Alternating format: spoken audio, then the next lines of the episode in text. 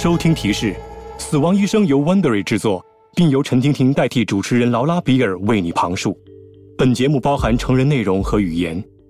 随着对玛丽伊福德的遭遇了解的越来越多，罗伯特·亨德森开始质疑克里斯托弗·邓茨奇医生。我在想，任何受过基本训练的人，在迷失的时候都会犹豫，是不是应该继续下一步？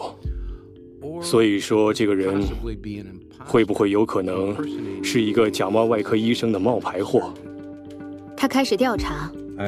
我拿到一张他在申请职位时递交的照片，然后我找到了他在孟菲斯医学院当研究生时的导师凯文·弗雷医生的联络方式。你找弗雷医生谈过吗？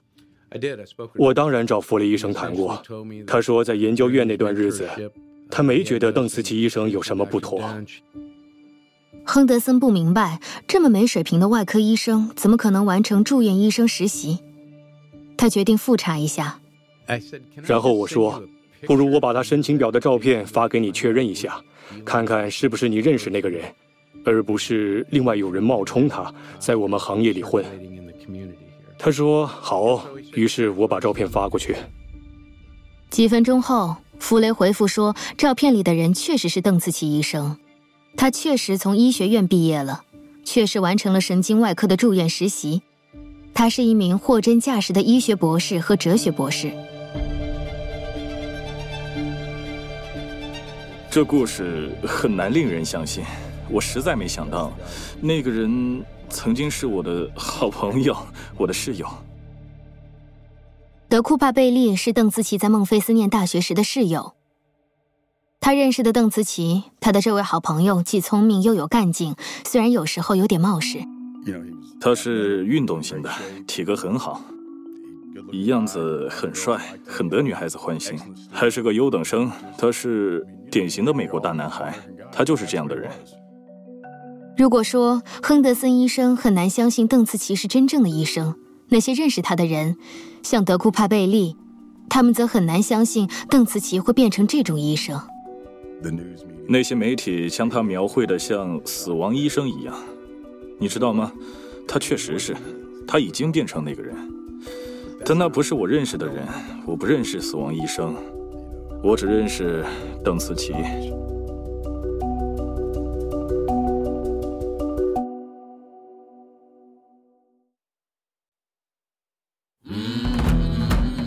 我是主持人陈婷婷。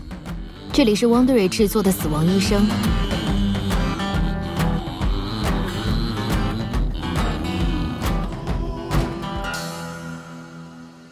第二集，邓紫棋和杰瑞。那些相信克里斯托弗·邓紫棋的病人，他们有很好的理由。凭着无可挑剔的成绩，他得以进入达拉斯的手术室工作。他于全国最顶尖的脊柱专业之一毕业，他为此是非常努力的。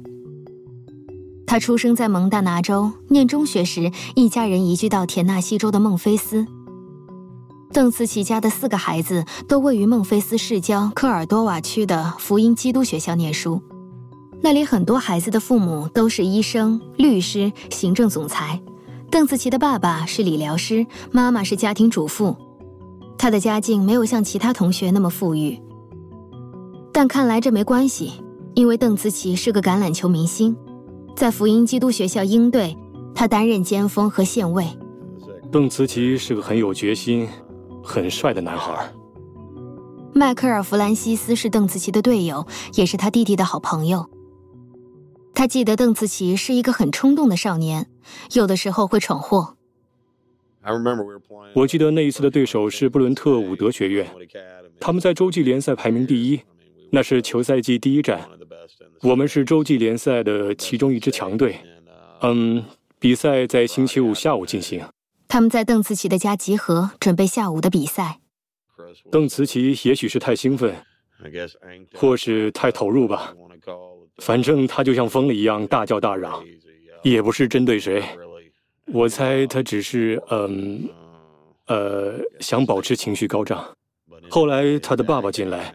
他比我们和邓紫棋都高大，他是传教士，曾经也当过橄榄球运动员。呃，呃，他是一个绝不妥协的人，不允许任何人反驳他。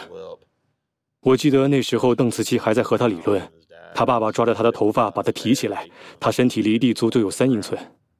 邓慈琪的爸爸也许很严格，但大家都认为他是一个家庭至上的人。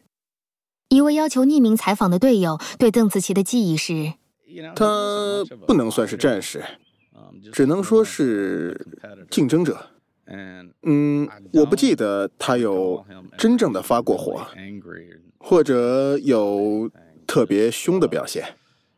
他要达到他的目标，当他认定目标，嗯，就会不惜一切达到它。那是我重复听到的一个形容词。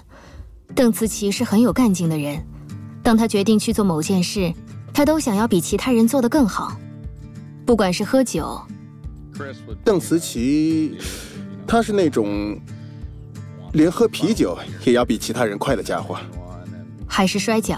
他这个人只要想到什么，就会勇往直前去做。我要在摔跤比赛打败库帕，又或者是举重。我要在举重比赛打败库帕。他从不肯认输。高中毕业后。邓慈琪拿了橄榄球奖学金，升学到密西西比州杰克森一家大学，这是个不错的成就，但对他来说这不够。他很快就设定了更大的目标。第一季联赛的科罗拉多州立大学公羊队，他没有被招募，但通过考验成功插队，是少数能够成功插队的球员之一。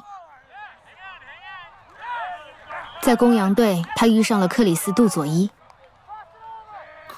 邓慈琪跟我一样。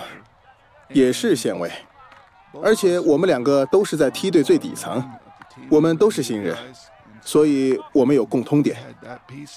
而令我们更加亲密的是，我们都迷上了《洛奇》第六集，我们都想学习电影里面主角那套训练方法，去为我们的新赛季做准备，所以我们开始一起训练。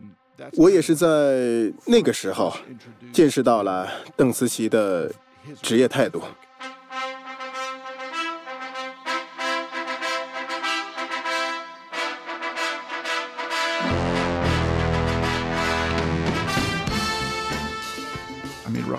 洛奇第四集根本就是训练片的蒙太奇，但电影的主题是说，人只要肯付出努力，就能克服困难。你付出越多的话，你愿意牺牲的话，那么你就能改变命运。那真的对我有很大的启发。那个时候，我一直以为我是队里最努力的人，直到我发现原来还有另一个境界的时候，那真的鼓舞了我。因为我在想，如果自己能达到邓慈琪那个境界的话，我会有什么样的成就？邓慈琪并不是天才运动员，但他决心要学洛奇那样，在橄榄球界闯出名堂。他不单单只是想当一个县尉，他要当最好的县尉。还记得在一次训练中，我们做战术练习，他很吃力，也跟不上。于是他索性冲过去练习失败，然后说：“教练，让我再试一次。”到下一次又练习失败，说：“教练，我保证下次一定行，让我再试一次。”然后又再冲，又再练习失败，到那地步，大家都在想，算了吧，别再试了。但邓紫棋不会停止。训练完以后，他会走过去跟教练说：“嗨，再给我一次机会好吗？我知道怎样做了。”然后他就坐下来继续练习。教练只好也坐着陪他。大家就会想：天哪，明天不是还有训练吗？干嘛要这么固执？训练后，他过来问我：“你觉得怎样？”为什么我做不好那个战术练习？我说你应该留意这里，这才是战术练习的重点。然后他拉我一起练习。第二天回来时就说：“教练，可以再让我们做一次这个练习吗？”于是我们再做一次战术练习。你可以看出，好吧，他有那么一点点进步。到几个星期后再做战术练习，那时候他差不多就快掌握了。这就是邓紫棋，她绝不放弃，尽管大家都明白她其实根本没有那个能力。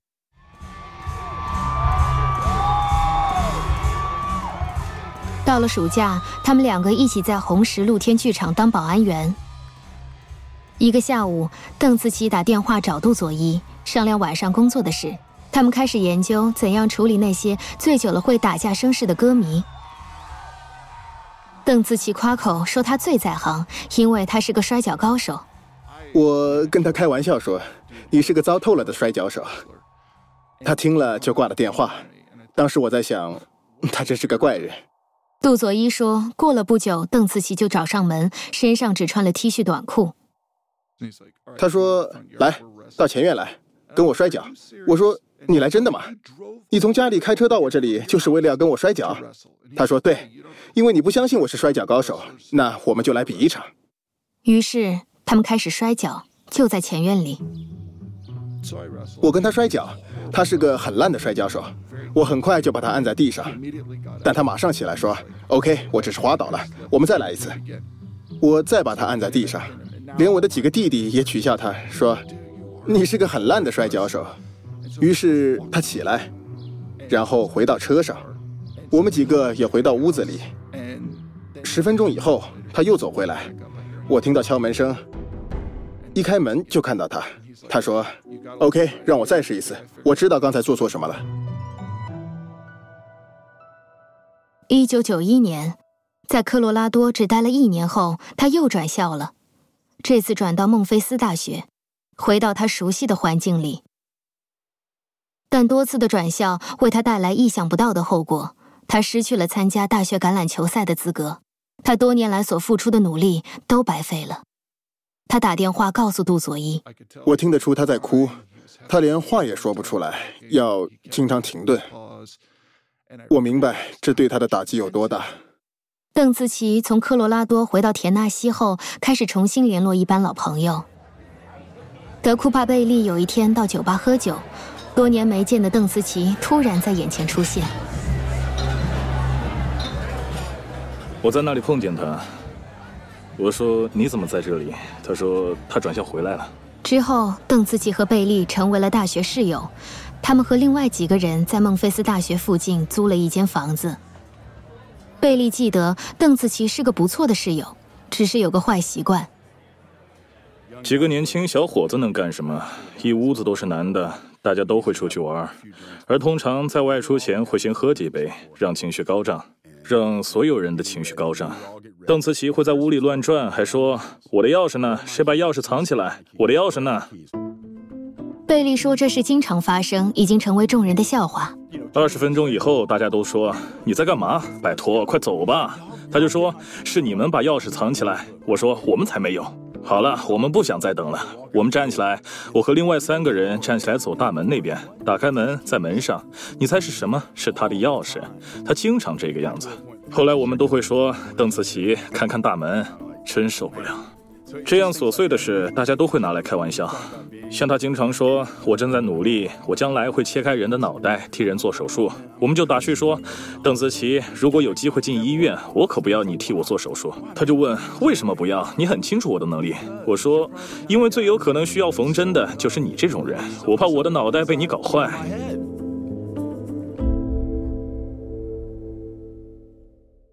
邓紫棋回到孟菲斯，重新联络上的另一个高中朋友是杰瑞·森马斯。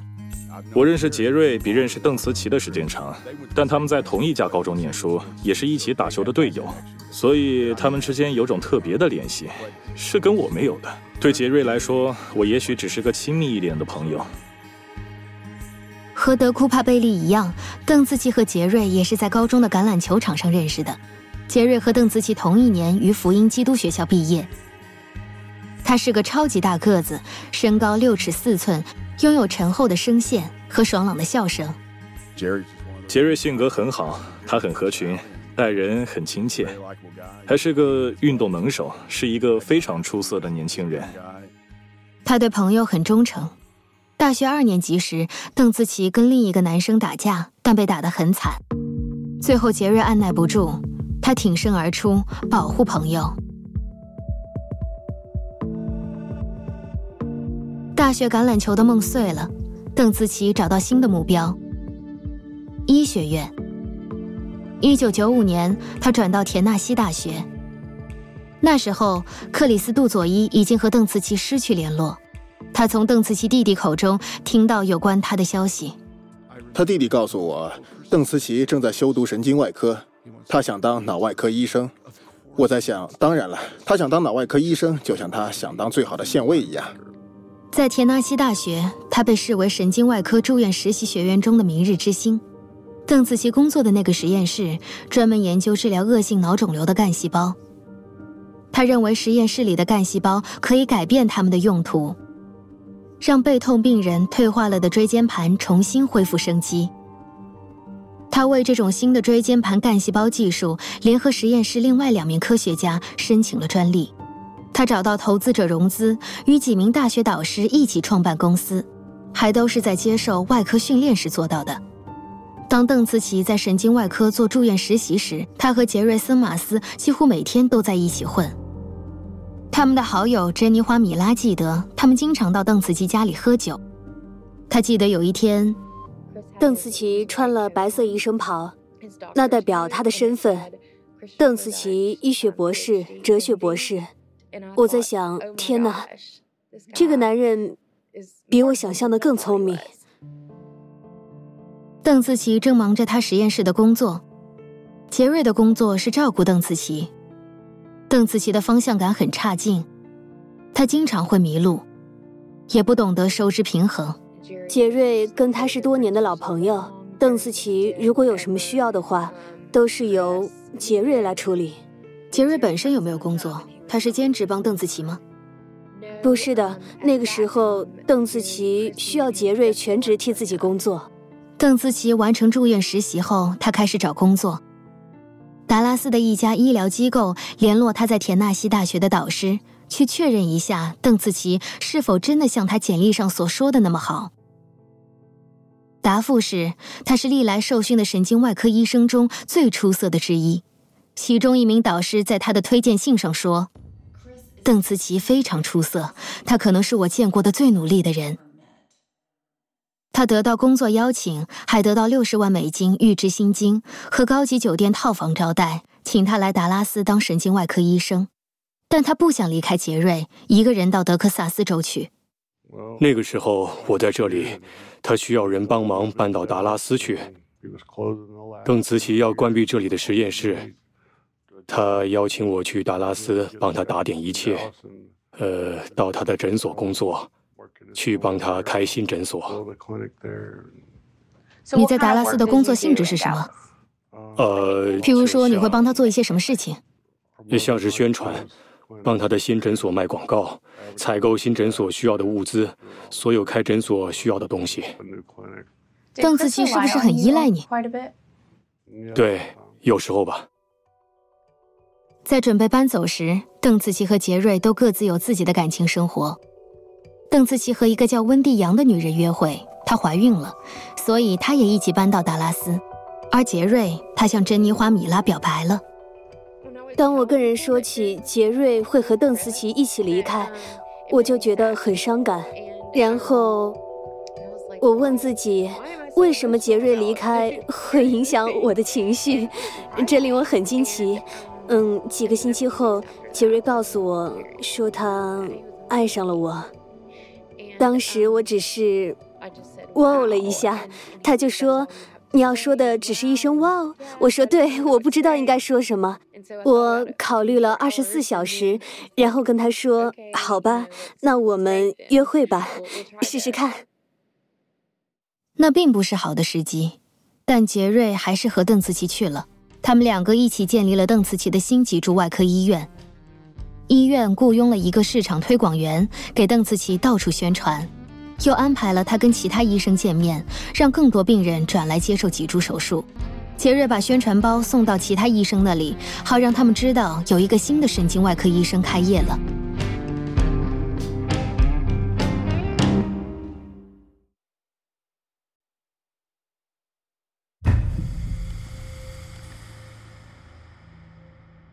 开始的几个月，邓慈琪只做了五到六个手术。但他告诉杰瑞，他正在建立一个王国。他一直希望征服达拉斯，在这里干一番事业。呃，希望取得成功。杰瑞也尝试调理好邓紫棋的私生活。他很健忘，经常将没盖上的记号笔到处乱放，把酒店的家具都弄脏。还有邓紫棋，她经常撞车，每一次都是杰瑞帮他把汽车送去车库修理。嗯，邓思琪闯的那些祸，每一次也全部都是由杰瑞来帮他收拾残局。杰瑞确保邓思琪不会越轨，不会危害到自己的职业。最初几个月，邓思琪的雇主似乎对他很满意。二零一一年九月。医院杂志那一篇文章引用了他讲述有关背痛的意见，有人还建议将他的脸放到广告板上。不管从任何角度看，邓紫棋医生在神经外科业界前途是一片光明。珍妮花米拉每隔一个周末都会来探望杰瑞，他们之间经常用电话联络。有一次，杰瑞告诉珍妮花一个意想不到的消息。那好像是一月吧。杰瑞说：“嗨，邓慈琪要替我做手术。”我说：“什么？做什么手术？”他说：“颈部手术。”杰瑞告诉他，以前打球受过伤，后来遇到车祸更严重了。邓慈琪想帮他治好。对于手术，我不想说什么负面的话。我记得我只是问：“你肯定要做？”那就是我的反应：“你肯定要做。”他说他肯定。于是我说：“好吧，那么你得让我知道什么时候做手术，我会过来帮你。”珍妮花在手术前一晚飞来，杰瑞到机场接她。我从机场出来，上了车，他问我：“你要去吃晚饭吗？”我说：“好。”他说：“你想吃什么？”我说：“不知道。”他说：“我想吃牛排。”他们到外面吃晚饭，坐在酒吧里。看孟菲斯大学对南密西西比大学的篮球赛。差不多晚上九点，他们去了邓慈琪的家。珍妮花和邓慈琪在厨房里讨论杰瑞的手术。邓慈琪说：“嗨，你要不要看磁共振成像？想看看我明天会做什么吗？”我说：“当然了。”于是他把那些磁共振成像的胶片拿来。我还记得他把胶片放到厨房的灯光下。他说。这个位置，这里凸出来的就是突出症的患处，我就是要在这个位置开刀，嗯，然后把它治好。我说好的，很干净利落。好的，谢谢你让我看。第二天早上，珍妮花看看杰瑞起床了没有？没有开灯，房间里很黑。我看着他说：“嗨，该起来了。”他说：“我已经起来了。”那时候我在想：天哪，他究竟有没有睡觉？我开车送他到医院，然后他下车，我们一起走进医院。我和他轻轻吻了一下。他说：“我爱你。”我说：“我也爱你。”几个小时后再见吧。珍妮花回到房子里。然后开车载邓紫棋去医院。我回到家里，我的心里总是感到很不安。珍妮花和邓紫棋的女友温蒂一起吃午饭，等手术结束。吃午饭时，杰瑞的妈妈打电话给我，她说：“嗨，你在哪儿？”我说：“我们正在附近吃午饭。”她说：“出问题了，杰瑞进了重症监护病房。”杰瑞醒来时，他颈部以下的身体都失去知觉，他没法动。邓紫棋告诉珍妮花，这是由于意外出血造成的。手术中他大量失血，但他会好的。邓思琪大约在午夜又一次把他带进手术室。我还记得晚上回到家大约是十点钟。邓慈棋跟我说，脊髓的肿胀没有消退，嗯，我需要将压力降低。他说的没错，杰瑞的脊髓正在受压。在手术进行时，邓慈琪破坏了杰瑞的血管，为了止血，他将一种叫凝胶泡沫的物质塞进那个位置里。他用了大量凝胶泡沫，压迫着杰瑞的脊柱。他又拿走许多骨头，使杰瑞的头颅跟身体没法固定的连接着。到另一名外科医生接手，设法抢救杰瑞的时候，已经太迟了。在电话里，邓慈琪告诉杰瑞的妈妈，他出现并发症，但一个星期后应该会好转。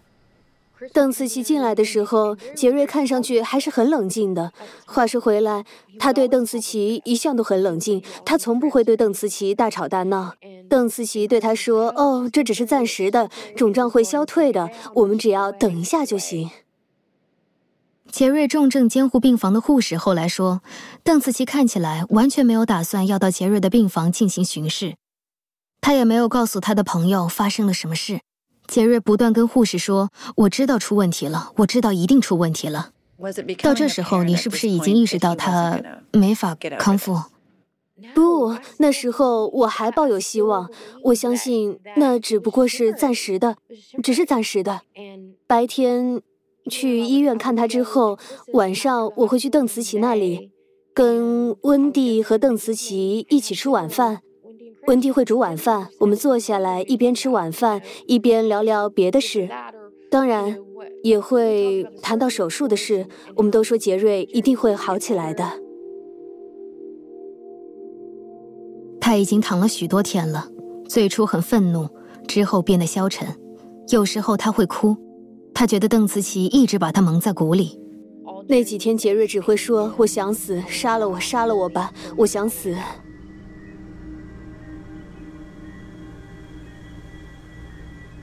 就算杰瑞能够入睡，也睡不了多久。然后有一天，他失控了，他开始大叫。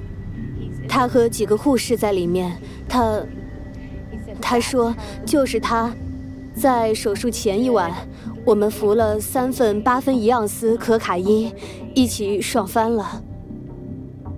珍妮花打电话给邓紫棋，她既是杰瑞的外科医生，也是他的好朋友。我说杰瑞出了问题。杰瑞森马斯高声说，在手术前夜跟邓紫棋一起服可卡因，这宗事件往后会被广泛流传。但之后，当杰瑞在誓言下作证时，他说这指控是捏造的，只是为了引起邓紫棋的注意，他只想得到答案。那时候我刚醒来，我想见邓紫棋。那个时候我很很愤怒。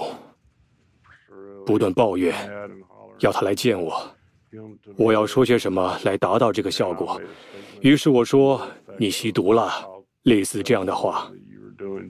我已经记不清楚说过什么了，但我之所以说那些话，只是只是想让他听到，好让我有机会见他一面。那次事件后不久，杰瑞的妈妈来到达拉斯。他和珍妮花最初合不来。杰瑞的妈妈说不欢迎珍妮花，把她从探访者名单中剔除。那个时候，我被禁止进入医院。米拉回到田纳西州，她觉得心碎，觉得迷茫。不久之后，医生告诉杰瑞森马斯，他已经永久瘫痪。极有可能将要在疗养院度过余生剩下的时光。邓紫棋对你的手术结果感到难过吗？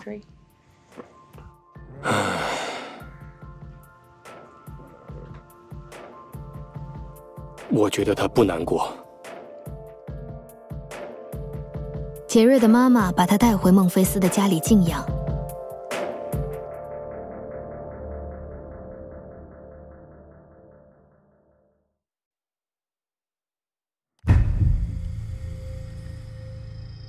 当杰瑞一回到孟菲斯，珍妮花就想见他，但他不知道杰瑞住在哪里。就这样过了五个月，他回来了，但这是个秘密，不能让我知道，不能让我找到他。之后，我也尝试过放下一切，开始新生活。后来。他爸爸家里的人打电话来说：“嘿，这件事已经拖得太久了，杰瑞的情况没有好转，我们都觉得你应该跟他见个面。”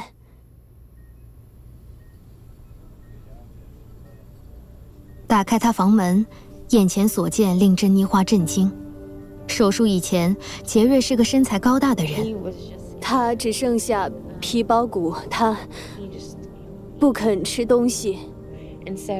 嗯，我到医院去看他，我我很高兴，终于可以见到他了。我还记得，我向神祷告，求你让我跟他见面。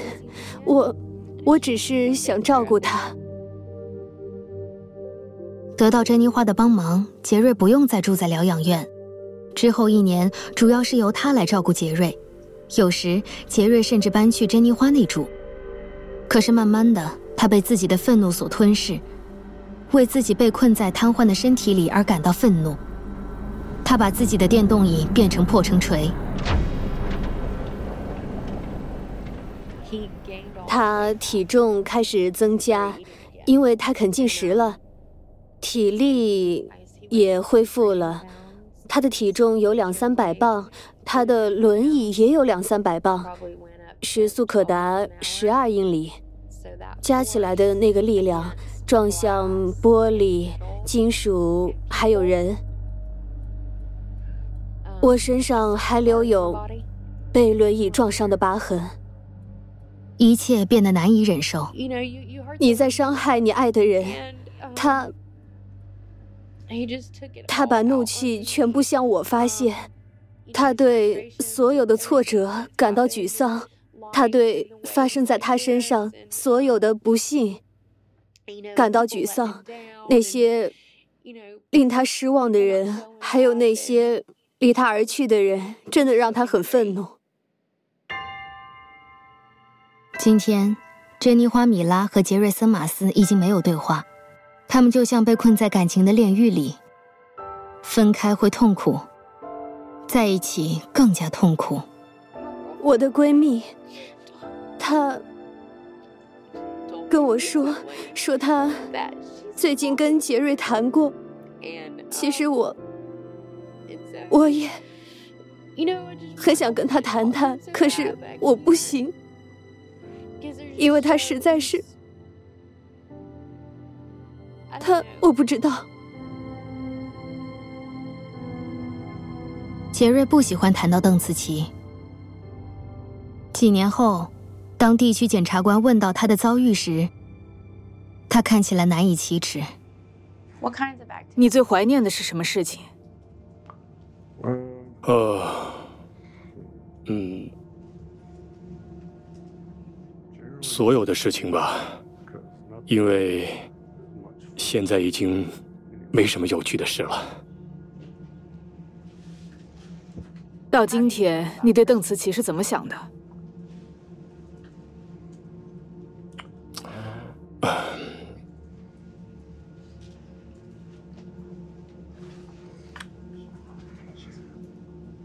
我不知道，真的，对。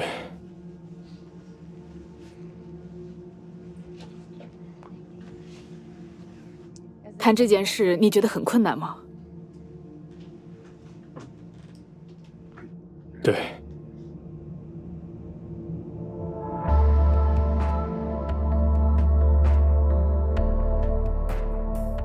刚过去的二月，我去探望了杰瑞。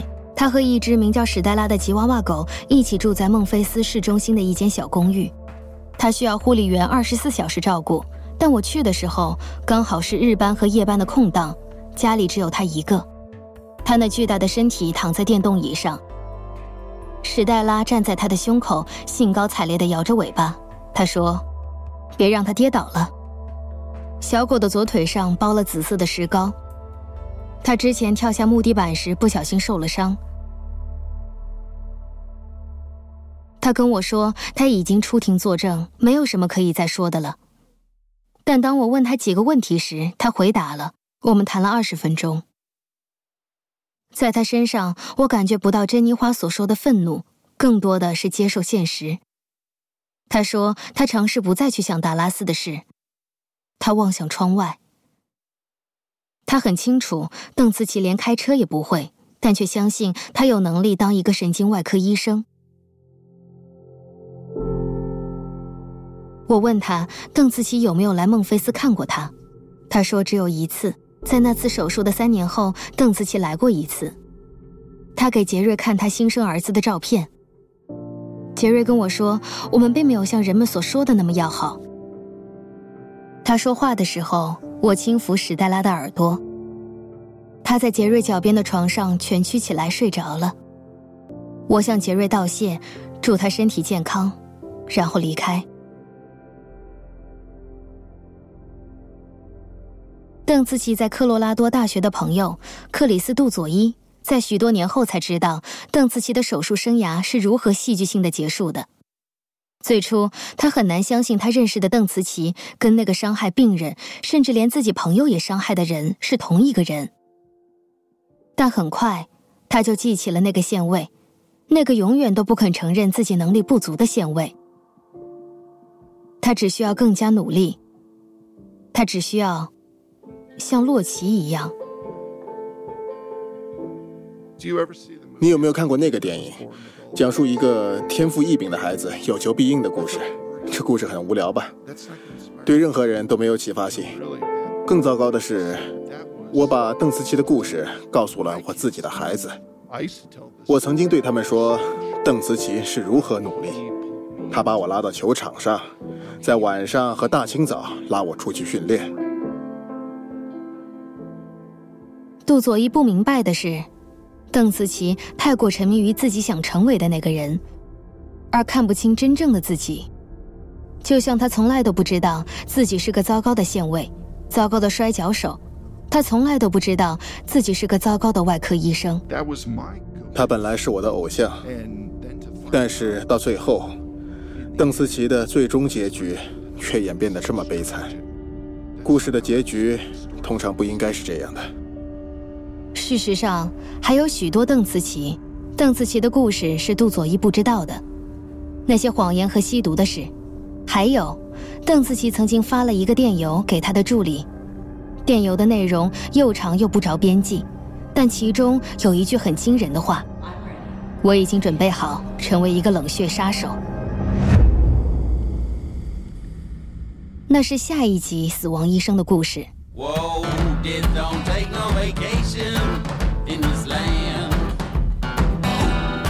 本节目是汪多瑞制作的六集迷你调查系列《死亡医生》的第二集。本节目讲述达拉斯的三十三名病人如何成为医疗制度缺陷下的牺牲品。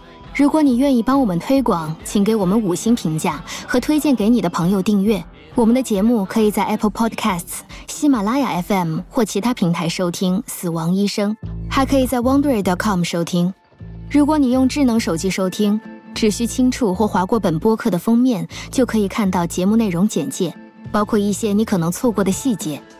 你还可以找到赞助商提供的优惠，请透过支持赞助商来支持我们，谢谢你。死亡医生是由劳拉·比尔撰文及采访，旁述陈婷婷，音响设计杰夫·斯密特，编剧顾问乔纳森·赫吉，联合制作人帕拉维科·塔马素。汪德瑞监制，乔治·拉文德、马歇尔·莱维、赫南·洛佩茨。